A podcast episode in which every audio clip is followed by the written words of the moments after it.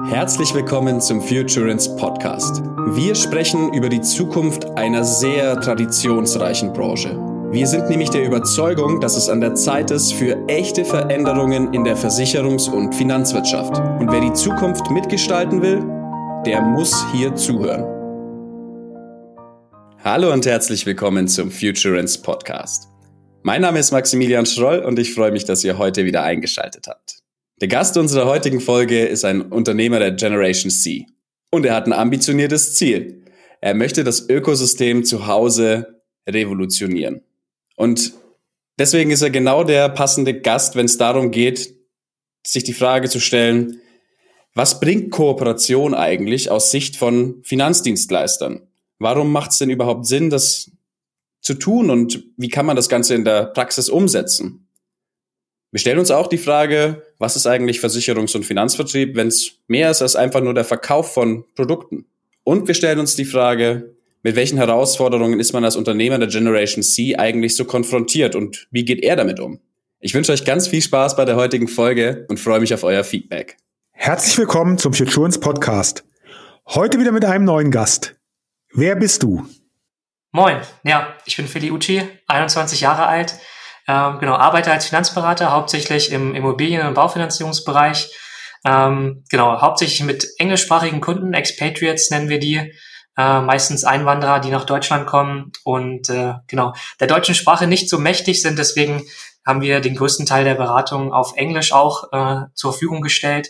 Und ähm, genau, wir haben es uns so ein bisschen zur Aufgabe gemacht, die Menschen ähm, auf ihrer, auf ihrer Journey, nennen wir das, auf der Reise hier in Deutschland so ein bisschen finanziell zu begleiten und ihnen halt auch an die Hand zu nehmen, hier auch eine Heimat zu finden.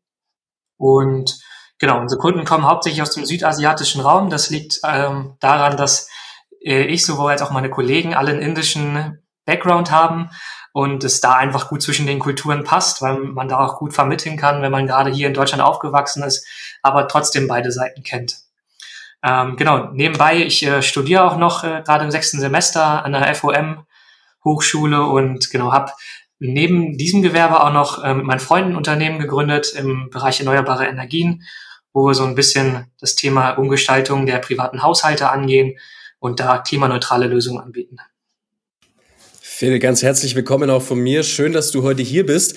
Und erstmal Hut ab vor diesem Unternehmergeist, Hut ab auch äh, vor dem Zeitmanagement, das es braucht, um sowas auf die Beine stellen zu können. Das finde ich sehr beeindruckend.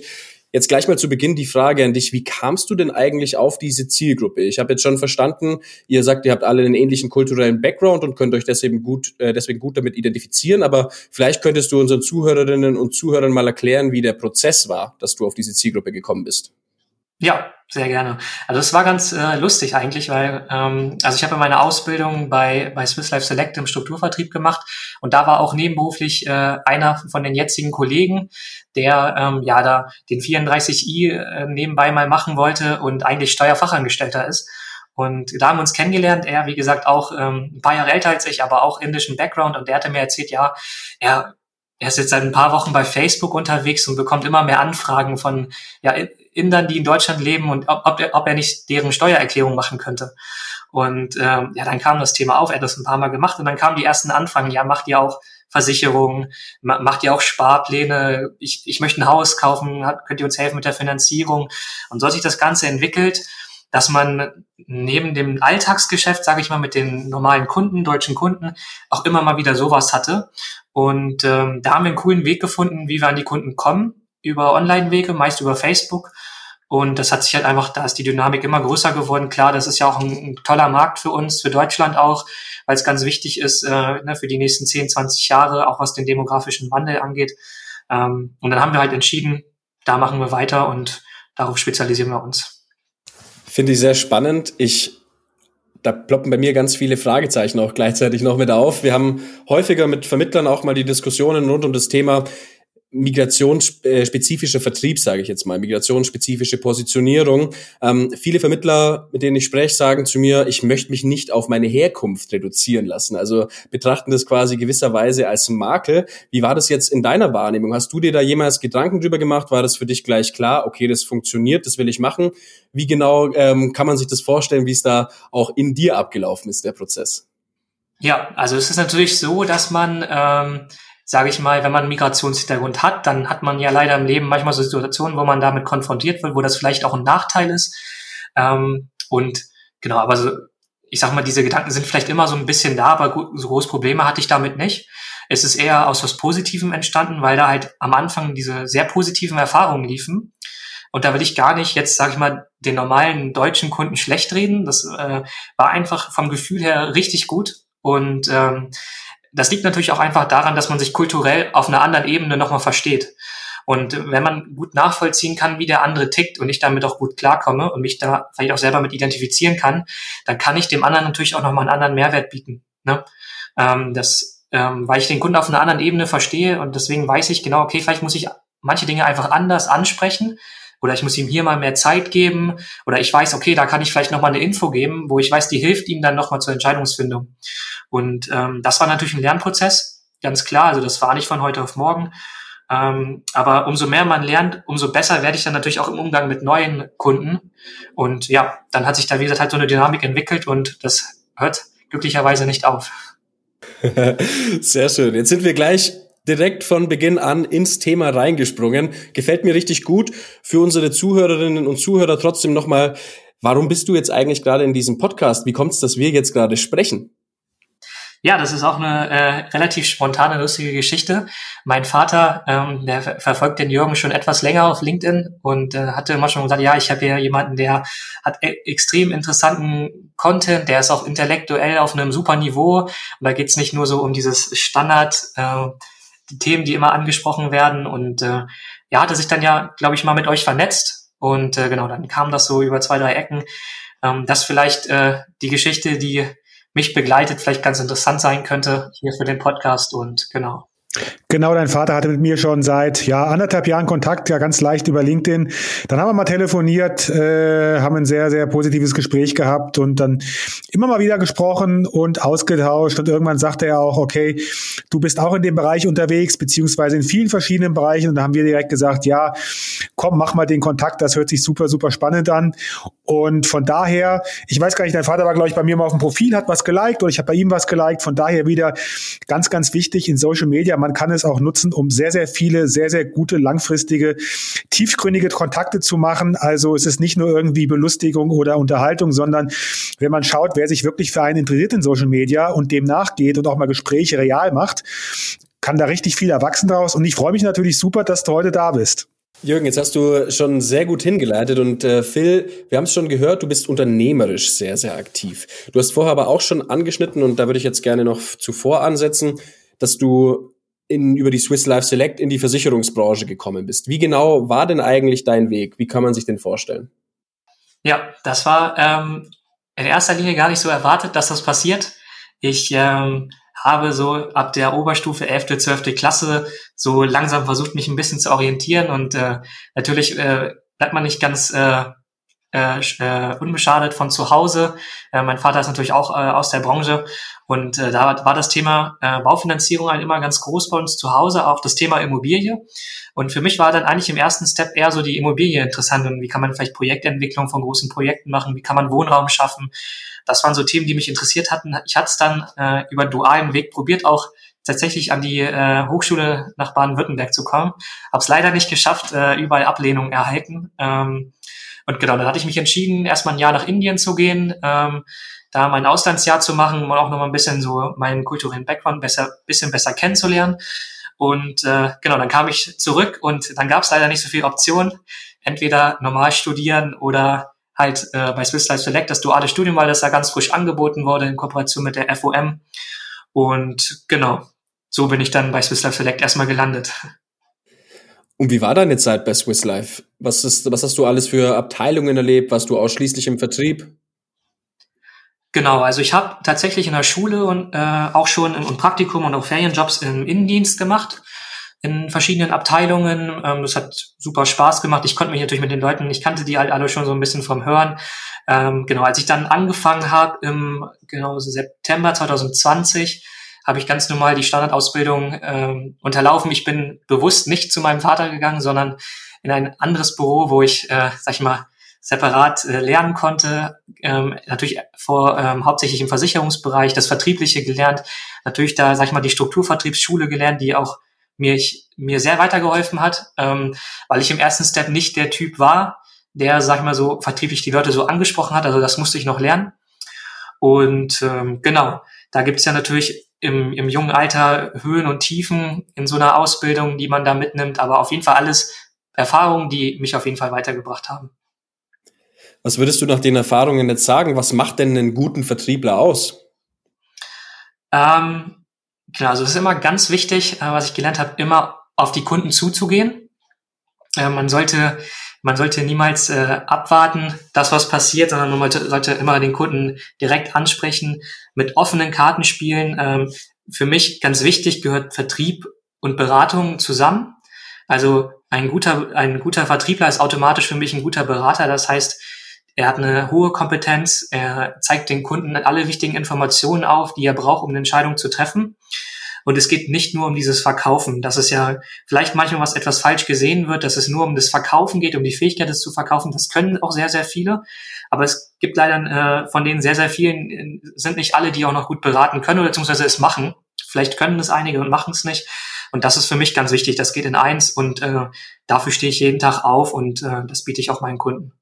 Jetzt hast du ja eine spezielle Zielgruppe für dich ausgemacht. Was würdest du sagen?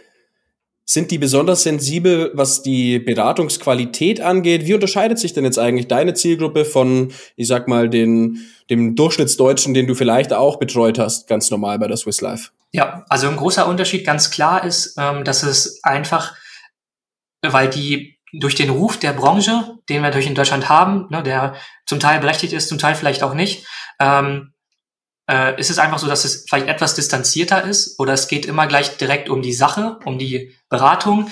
Es geht nicht so um dieses Zwischenmenschliche. Ähm, ich sage, wir haben einen guter Vertriebler, Berater, der kann das auch sicherlich herstellen, diese Beziehung. Ähm, aber bei unserer Zielgruppe ist es wirklich so, dass man sich erstmal ein bisschen kennenlernt und ein Gefühl füreinander aufbaut. Und ähm, da kann man sich halt über gewisse Punkte gut identifizieren, ne, mit gemeins über Gemeinsamkeiten. Und äh, da geht es also den Kunden als Beispiel, den geht es nicht darum, dass ich da sitze mit Anzug und Hemd und ähm, dass ich jetzt eine PowerPoint habe und das sieht alles mega professionell aus. Die wollen, dass ich mit denen spreche, dass ich auf die eingehe, ähm, dass ich die auch verstehe. Ganz wichtig, dass ich denen zuhöre. Ne? Äh, also zuhören, um zu verstehen und nicht um zu antworten. Und ich glaube, ähm, das ist ganz, ganz wichtig bei uns. Es klingt auf jeden Fall so, als wäre das dem, ich sag mal, das Grundprinzip eigentlich einer guten Beratung, dass man sich wirklich auf den Kunden, der einem da gegenüber sitzt, auch einlässt, dass man wirklich auch aktiv zuhört und vers versucht, die Situation so gut wie es geht zu verstehen, weil nur wenn ich das tue, kann ich natürlich auch den Bedarf vernünftig ermitteln. Alles andere ist ja ehrlich gesagt aus der Luft gegriffen und ist auch, ähm, glaube ich, eher ein verkäuferischer Kniff, dann so zu tun, als würde man jetzt hier gerade bedarfsgerecht beraten, obwohl man eigentlich schon im Hinterkopf vielleicht das Konzept in Anführungszeichen hat, dass man da pitchen möchte. Jetzt bist du aber heute nicht mehr bei der Swiss Life Select. Das heißt, jetzt bist du Studierender, hast du gesagt. Du machst gerade an der äh, FOM deinen Master und nebenbei bist du unternehmerisch noch tätig. Da würde ich jetzt super gerne mit dir drüber sprechen. Erklär uns noch mal ganz genau, was für unterschiedliche Unternehmen hast du jetzt mit deinen zarten 21 Jahren schon gegründet und führst du mit und was genau macht ihr da? Genau, ja. Die, da würde ich sagen, fangen wir an mit, ähm, genau, also der, der Schritt von Syslife wegzugehen, war einfach der, noch etwas mehr Freiheit und Flexibilität in der Gestaltung zu haben der Dienstleistung. Ähm, und also klar, die Dienstleistung an sich, die war vorher schon super bei Swiss Life, aber es gab einfach ein paar Möglichkeiten, die aufgrund der Größe kann man da als Einzelner natürlich nicht so viel bewirken. Und ähm, da habe ich mich entschieden, okay, wenn ich jetzt äh, in die freie Maklerschaft gehe, habe ich da einfach noch ein paar mehr Optionen, auch Kooperationen einzugehen. Und genau, da hatte man natürlich unsere Hauptzielgruppe oder mein operatives Geschäft war dann halt mit den Expats ähm, was ich dann einfach weitergeführt habe. Und äh, genau, da kommen jetzt halt auch die Kollegen dazu, die ich ja schon seit ein paar Jahren kenne. Ähm, dann haben wir uns halt entschieden, diese Idee ähm, mit diesem, also wir nennen es das Ökosystem zu Hause, da etwas aufzubauen für, für jeden Kunden, egal äh, welche Sprache oder welche Abstammung, ähm, einfach ein Ökosystem für einen Kunden zu äh, bauen, der in Deutschland nach einem Zuhause sucht oder nach einer Immobilie weil es, ähm, weil wir natürlich aus der Baufinanzierungsberatung kommen, das ist auch unser Steckenpferd, aber es geht noch um so viel mehr. Und das habe ich tatsächlich auch dann erst mit den indischen Kunden begriffen, weil einfach die an, der Anspruch an mich als Berater war ein viel größerer. Es ging nicht nur um den Zinssatz, es ging nicht nur um die Finanzierung, es ging um so viel mehr. Und ähm, da habe ich halt fest, äh, fest äh, ich sag mal das, habe ich realisiert, dass der Bedarf eigentlich bei jedem Menschen natürlich so ist. Dieses ähm, dieses Drumherum äh, aufzubauen, ähm, als Beispiel mal, ähm, fast jeder heutzutage braucht einen Energieberater, aber auch einen Gutachter, einen Handwerker. Äh, wenn man jemanden kennt übers Netzwerk, das ist super. Damit kann man einfach Kunden Mehrwert bieten. Ich kann Kunden unterstützen bei der Immobiliensuche. Ähm, weil wir als Finanzierer, auch wenn wir immer mit den Zahlen beschäftigt sind, wir sehen auch ganz viele Immobilien. Und irgendwann hat man einen Erfahrungsschatz, wo man den Kunden sagen kann, hier passt da mal auf oder lass das nochmal durchchecken, vielleicht können wir da nochmal den Preis reduzieren. Und die Menschen sind so dankbar, weil es diese, diese Dienstleistungen im Gesamtpaket, glaube ich, ganz, ganz selten in Deutschland gibt.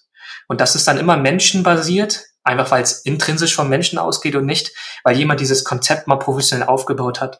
Und da haben wir mit der Home and Finance GmbH sind wir jetzt gerade äh, dabei, ja genau so ein Konzept aufzubauen und für jeden Finanzierer frei am Markt zur Verfügung zu stellen, wenn er möchte, ähm, dass er genau sein Dienstleistungspaket etwas erweitern möchte.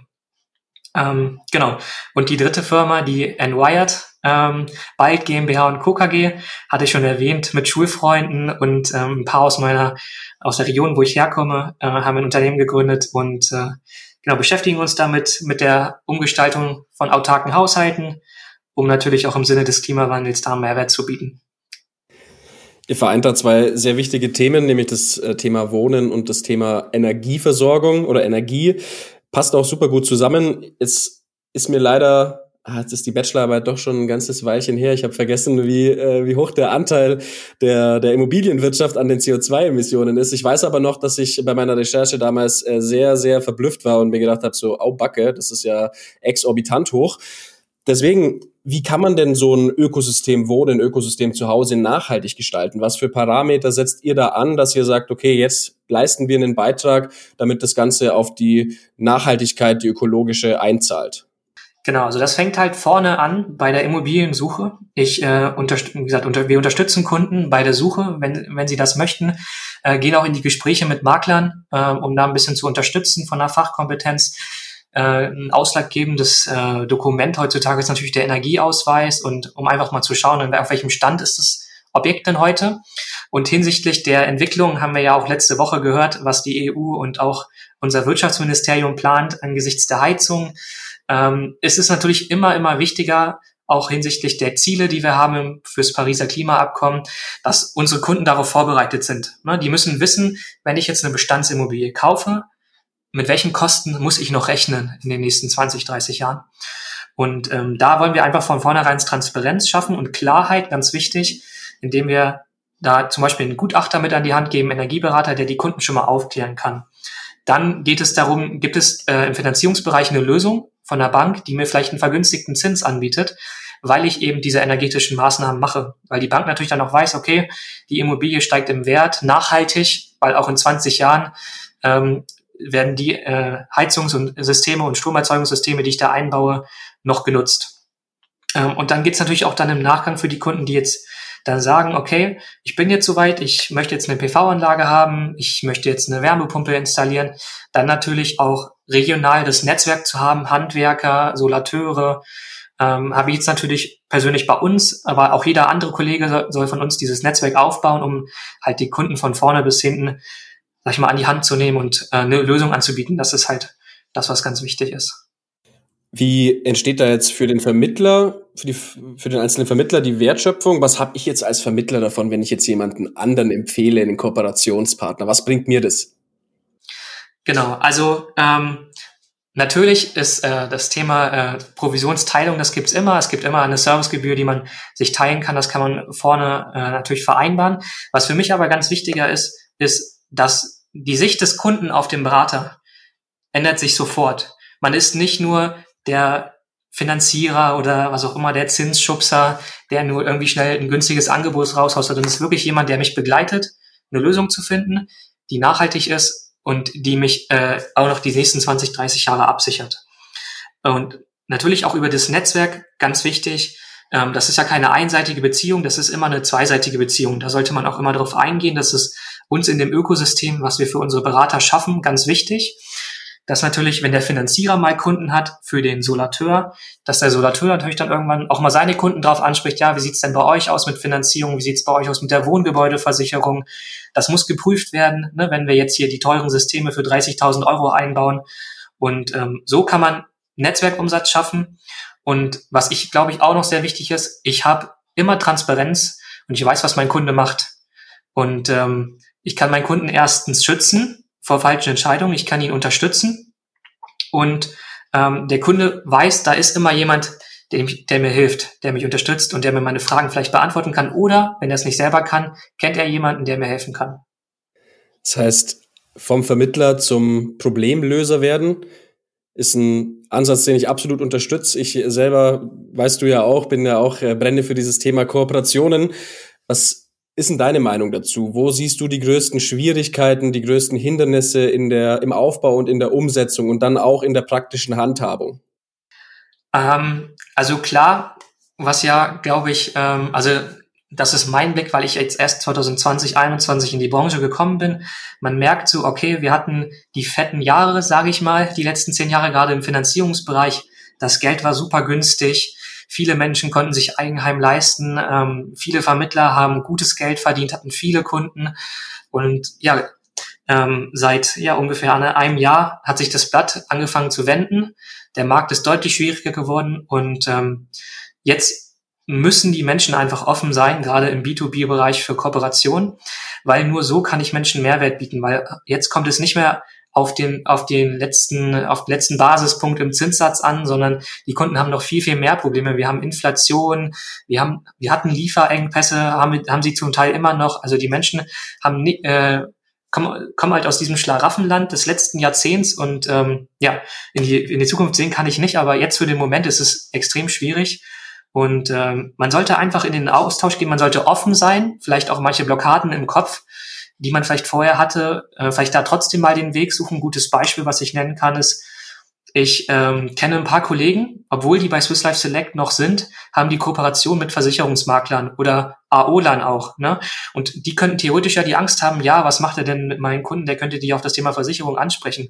Aber wenn ich das Thema Vertrauen, was ja auch ganz wichtig ist, in dem Bereich aufbaue, dann ist es auch so, dass ein AOLA oder ein Makler sagt, hier pass auf, äh, wir können super zusammenarbeiten, äh, im, Finanzierungsbereich machen wir das und im Versicherungsbereich finden wir sicherlich auch eine Lösung. Ähm, und da braucht man nicht die Angst haben, oder sollte man einfach die Angst ablegen, dass, dass die Kunden hier geklaut werden, weil das ist nicht im Sinne von irgendwem, weil es, man soll ja hier langfristige Partnerschaften aufbauen. Diese Konstellation bei vielen Vermittlern, wir haben Angst, in Kooperation zu gehen, weil wir denken, der andere könnte uns die Kunden wegnehmen. Also zum Beispiel jemand, der Finanzanlagen macht und möchte mit jemandem kooperieren, der Versicherungen macht und sich dann denkt, ach ja, vielleicht nimmt er mir die Kunden dann auch für Finanzberatung weg. Das gleiche gilt natürlich auch für Baufinanzierung ähm, im Cross-Selling zu anderen Bereichen. Ich kenne das von älteren Vermittlern, diese Aussagen sehr, sehr oft. Also von Vermittlern, ich sage jetzt mal 45 Jahre plus. Das ist, muss nicht muss nicht immer so sein, aber oftmals ist es so. Würdest du denn sagen, dass jetzt die jüngeren Vermittler, zu denen du auch gehörst und wo du ja auch viel Kontakt hast, dass die offener sind für so Kooperationsmodelle? Oder würdest du sagen, ist es einfach der Zeit aktuell geschuldet, dass auch die Älteren wahrscheinlich ja mittelfristig sich auf Kooperationen einlassen müssen, um weiterhin profitabel arbeiten zu können? Wie siehst du das? Ähm, ich würde schon sagen, dass die jüngere Generation grundsätzlich offener dafür ist. Ähm, aber es kommt natürlich auch darauf an, wie werde ich in meiner Ausbildung im Vertrieb geprägt. Ähm, da gibt es natürlich unterschiedliche Beispiele, je nachdem, wer mein Ausbilder war. Ähm, aber klar, also einmal der Markt, der drückt natürlich, äh, der schiebt jemanden zu diesem äh, Schritt, das auch zu machen. Ähm, aber also ich kann aus meiner Brille sprechen und auch äh, mit Menschen, die in meinem Alter sind oder ungefähr so alt, ähm, dass, dass wir einfach sagen, okay, wir probieren das aus ich vertraue dir jetzt und wenn's, wenn ich merke, das klappt nicht, dann mache ich es halt mit jemandem anderes. Aber das ist immer dann, wenn es nicht klappt, dann liegt es vielleicht an der zwischenmenschlichen Beziehung und nicht an der Sache an sich, dass die doof ist.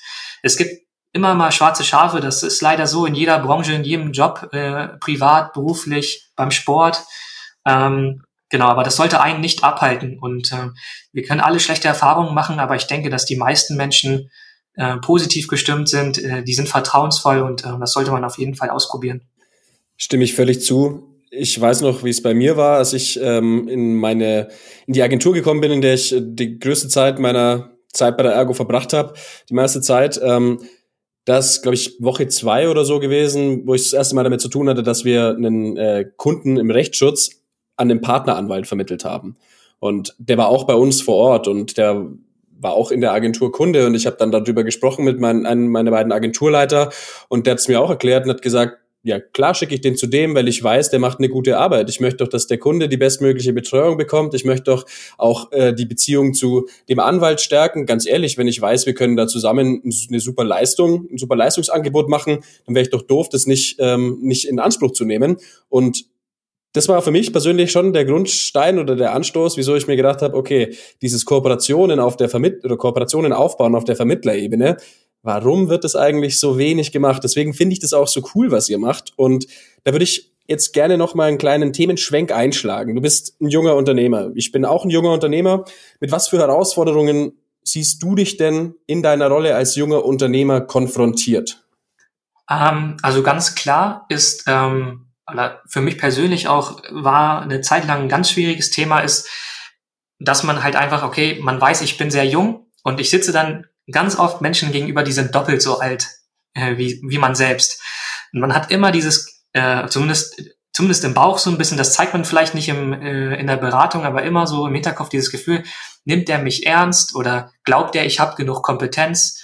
Ähm, das sind immer so die äh, Zweifel, die man so ein bisschen im Kopf hat, so, weil man ja auch erst, sag ich mal, wirklich zwei, drei Jahre Erfahrung hat. Klar, bei mir bin ich geschädigt von zu Hause. Ich habe wahrscheinlich schon ein bisschen mehr Erfahrung und kann da auch auf einen Erfahrungsschatz zurückgreifen. Aber am Tisch mit dem Kunden oder in der Online-Beratung ist das natürlich immer so ein großer, großer Gedanke, den man hat, ne? dass man nicht auf den äh, Gegenüber so wirken würde, als wenn man noch so ein junger Typ ist, der eigentlich noch selber noch nicht so richtig Ahnung und Erfahrung hat.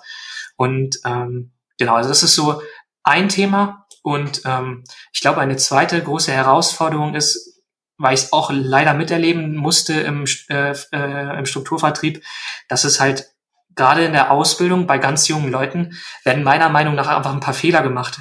Es wird ganz oft noch die alte Schule, sage ich mal, verwendet vom Vertrieb, die sie vielleicht in den 80ern, 90ern, Anfang der 2000er angewendet haben, die da auch wirklich noch gut funktioniert hat. Aber ich glaube, das ist einfach nicht mehr zeitgemäß, wenn es um Kaltakquise und solche Themen ähm, geht. Na, da weiß wahrscheinlich jeder aus der Branche gleich, was ich meine.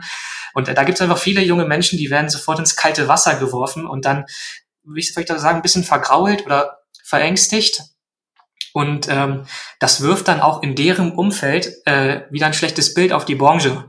Und ich glaube, da müssen wir unbedingt äh, jetzt den Turn kriegen in der Branche, um halt auch weiterhin attraktiv zu bleiben. Wie könnte dieser Turn denn ausschauen? Was bedeutet das für dich, den Turn kriegen? Ähm, also für mich persönlich muss ganz klar hervorgehoben werden, dass es in dem in, in unserer Branche geht es nicht primär ums Geld verdienen. Das wird leider zu oft äh, immer nach draußen geschrien, auch beim Recruiting leider, ähm, wo es leider manche Führungskräfte gibt, die dann mit äh, teuren geleasten Autos äh, irgendwo rumlaufen und den Leuten sagen, ja, hier, wenn du bei mir arbeitest, kannst du auch irgendwann mal sowas fahren. Ähm, das ist, hört sich lustig an, aber es ist leider Realität. Und äh, das ist einfach der falsche Ansatzpunkt. Es, ähm, es geht mehr um den Mehrwert, also man muss den Kunden in den Mittelpunkt stellen und den Mehrwert, den wir im Kunden stiften können. Also es ist ja eigentlich super im Versicherungsbereich, im Anlagebereich, im Immobilienbereich. Die Kunden äh, sind ja meistens Angestellte, die aus einer ganz anderen Branche kommen, ganz andere Kompetenzen haben und die brauchen halt unsere Unterstützung. Und deswegen sollte ich den Bedarf des Kunden und den Mehrwert, den ich dem Kunden bieten kann, in den Mittelpunkt stellen. Und das sollte auch der Ruf unserer Branche sein. Wir sollten Menschen helfen und wir sind nicht die, die sich die einfach die Tasche vollstecken auf in Anführungszeichen Kosten anderer. So wird es ja ganz oft vermittelt oder das ist auch der Ruf und das muss sich unbedingt ändern und das geht halt damit einher, dass man nicht ab Tag eins im Vertrieb den jungen Menschen dazu drängt, äh, Kaltakquise zu machen und Leute anzusprechen, obwohl man noch nicht mal weiß, was eine Haftpflichtversicherung ist, jetzt mal überspitzt gesagt. Und ähm, ja, da muss es halt ein, äh, sag ich mal, innovatives Konzept geben, wie man Menschen in diese Branche reinführt. Sanft, aber trotzdem in, in einer Schule, wo man wirklich was lernt und auch angepackt wird und auch mal außer der, aus der Komfortzone rauskommt. Also das ist natürlich auch ganz wichtig. Und wenn man da einen Weg findet, dann kann sich auch, glaube ich, mittelfristig der Ruf der Branche deutlich verbessern und man wird deutlich attraktiver für junge Menschen. Wie siehst du da die bisher, bisherige Vergütungslogik als, als äh, Hindernis oder wie, ja, wie, wie siehst du die? Denkst du, wir müssen da vielleicht eine neue Logik entwickeln, was unsere Vergütung angeht, oder sollten wir das so beibehalten und es funktioniert trotzdem? Wie könntest du dir eine andere Art auch der Vergütung vorstellen, damit es funktioniert, damit man eben diesen Fehlanreiz vielleicht nicht mehr so setzt? Ähm, genau, also ich denke, es ist ganz wichtig, auch für junge Menschen, auch gerade wenn man irgendwo neu anfängt und also dass es da auf jeden Fall immer ein Fixum gibt. Klar, in der AO gibt es das ganz oft, ne, in der Ausbildung. Aber leider, sag ich mal, in den freien Vertrieben ist das eher weniger der Fall. Ähm, da wird man dann halt auch sehr niedrig eingestuft, sage ich mal. Kann man aber auf der anderen Seite rechtfertigen, dadurch, dass man ja noch nicht so viel Arbeit dann macht, dass es dann zum größten Teil die Führungskraft macht. Und da sollte man ähm, auf jeden Fall ein Modell entwickeln, dass es ein Fixum gibt äh, für jeden jungen Menschen, der anfängt, dass man erstmal äh, in Anführungszeichen ruhig schlafen kann und sich auf die Ausbildung, ne, auf das Lernen konzentriert und nicht darauf, okay, wo kriege ich meinen nächsten Kontakt her, wo kann ich den nächsten Termin legen, weil ich brauche nächsten Monat 1000 Euro oder 500 Euro, weil ich schon ausgezogen bin. Das sollte halt nicht im Hinterkopf bei den jungen Menschen bleiben. Finde ich super wichtig. Ich ähm, danke dir auf alle Fälle für diese klare und präzise Antwort. Ich sehe das ganz genauso. Wir wissen es auch oder ich kenne es auch aus verschiedenen AOs, dass das Problem trotz, trotzdem besteht, dass man das Fixum dann ins Verdienen bringen muss. Das heißt, man hat trotzdem ganz unrealistische Zielvereinbarungen, die ab Tag eins äh, schon gelten und man wird eigentlich sofort in den Vertrieb geschmissen mit ganz viel Druck und dann ist genau die Konsequenz die, was du, die du gerade geschildert hast, nämlich man kann sich nicht frei darauf fokussieren, zu einem guten Berater, zu einer guten Beraterin zu werden, sondern man lernt vielleicht dadurch durch den Druck auch nochmal raffinierter zu werden im Verkauf. Aber die Frage ist ja auch, wenn ich merke, ich bin ein ganz raffinierter Verkäufer und äh, kann der Oma auch noch den Bausparvertrag verkaufen, dann mache ich das vielleicht irgendwann, weil ich mir gar nicht mich selber gar nicht mehr in Frage stelle, weil ich ja gesehen habe, okay, es funktioniert und ich sehe auch, was ich da an an Geld bekommen kann und ich weiß dann auch, okay, ich muss mir jetzt nicht mehr Sorgen machen, habe ich die 500 oder 1000 Euro für die für die Miete und für meinen Lebensunterhalt, sondern dann kann ich schon anfangen, in diesen großen Bildern zu denken, die auch ganz viele ja, schöne Grüße an alle Coaches in Anführungszeichen da draußen, die mit dicken Uhren und dicken Autos rumprotzen und ein Bild reproduzieren von der Branche, das keiner mehr sehen will. Auf der anderen Seite, Entschuldigung, jetzt muss ich hier mal kurz einen vom Stapel lassen. Auf der anderen Seite Versicherungsgesellschaften, die auch davon sprechen, sie möchten dieses Bild nicht mehr nach außen tragen, aber dann am Bahnhof junge Leute anquatschen von irgendwelchen 18-Jährigen in Anzügen, die dir erklären, ja, okay, äh, mach bei mir mit und du hast in zwei Wochen dein, dein Lambo vor der Tür stehen, was komplett realitätsfern ist, was eine komplett falsche Erwartungshaltung ist und was auch die komplett falsche Motivation ist, um so einen Job zu machen. Deswegen vielen, vielen Dank an dieser Stelle für die, für die präzise und klare Positionierung deinerseits jetzt da geradezu. Phil, wenn wir jetzt mal unsere Fantasie, wenn du jetzt deiner Fantasie mal freien Lauf lässt, in zehn Jahren, wo steht die Versicherungs- und Finanzwirtschaft? Das ist eine ganz schwierige Frage, ähm, weil wir natürlich äh, auf ganz viel Innovation gespannt sind, die die nächsten Jahre passiert. Und ich kann nur sagen, was ich hoffe, weil ich es extrem schwierig finde, äh, extrem schwierig finde, was vorherzusagen. Ähm, ich hoffe einfach, dass das Bild, was ich vorhin beschrieben habe, wo es um den Kunden geht, den Kunden in den Mittelpunkt zu stellen, ähm, dass das Bild sich bis dahin soweit entwickelt hat und dass wir einfach coole hybride Lösungen finden. Was meine ich mit Hybrid? Ähm, zum einen natürlich digitale Unterstützung, die es unserer Beratung leichter machen, die es weniger fehleranfällig macht, ähm, die einfach den Kunden, dem Kunden auch eine, eine bessere Experience bietet im Gesamtprozess, aber auf der anderen Seite dieses persönliche, individuelle nicht verlieren, weil ich habe so etwas die Befürchtung, dass ähm, ja diese ganzen, die ganze KI, AI und Bots und was es alles gibt, dass der Berater immer weiter vom Kunden entfernt wird. Und ich glaube aber, dass wir Menschen immer noch soziale Wesen sind und es einfach gerne haben, wenn jemand gegenüber sitzt und ich dem einfach mal eine Frage stellen kann und ich weiß, da kommt jetzt nicht was computerbasiertes zurück, sondern der guckt mir in die Augen, der äh, erkennt meine Mimik und Gestik und der reagiert darauf ähm, auf eine menschliche Art und Weise. Und ich glaube, wenn wir da den, den äh, Zwischenweg finden, eine hybride Lösung, wo wir die Vorteile der digitalen äh, Tools und die Vorteile der persönlichen Beratung äh, verbinden können und dabei dem Kunden nicht vergessen, dann denke ich, sind wir gut aufgestellt und dann ähm, bin ich froh, wenn es in zehn Jahren so aussieht. Phil, vielen Dank für die sehr, sehr interessanten Aussagen. Ja, wir haben oftmals auch die Diskussion in der Branche, wie stark kann KI, wie stark kann die Technik den menschlichen Berater komplett ersetzen. Und ich finde es auch sehr, sehr spannend von dir als sehr, sehr jungen Berater noch in der, in der Branche, aber mittlerweile auch schon mit ein paar Jahren Erfahrung und viel Kontakt auch zu Jungen zu hören dass auch du davon ausgehst, dass der menschliche Berater doch weiterhin seine Berechtigung hat. Und wenn ich teilweise sehe, wie in Vorstandskreisen fernab von Vertrieb darüber diskutiert wird, ob man den menschlichen Berater komplett ersetzen kann, dann auch nochmal der Hinweis von mir aus.